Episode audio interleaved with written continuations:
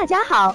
欢迎收听接好运啦 FM。如果你正在准备孕育宝宝，却不知道怎么科学备孕，或者正和试管婴儿打交道，都可以来听听我们的好运大咖说。大咖说什么？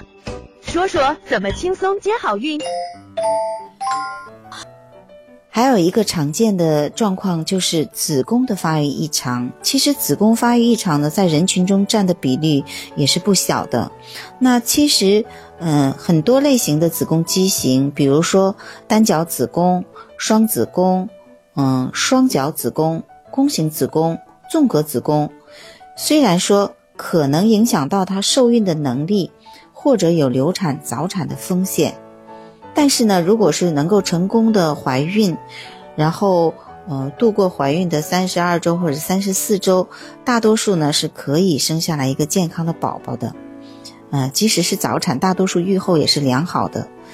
嗯，那么残角子宫这个比较特殊，那这种情况下呢，它常常在怀孕两到三个月就发生子宫破裂大出血了，嗯，那么小孩儿也是难以在子宫内发育长大的，所以呢，如果是诊断了残角子宫呢，就一般来说就要做手术把它切除。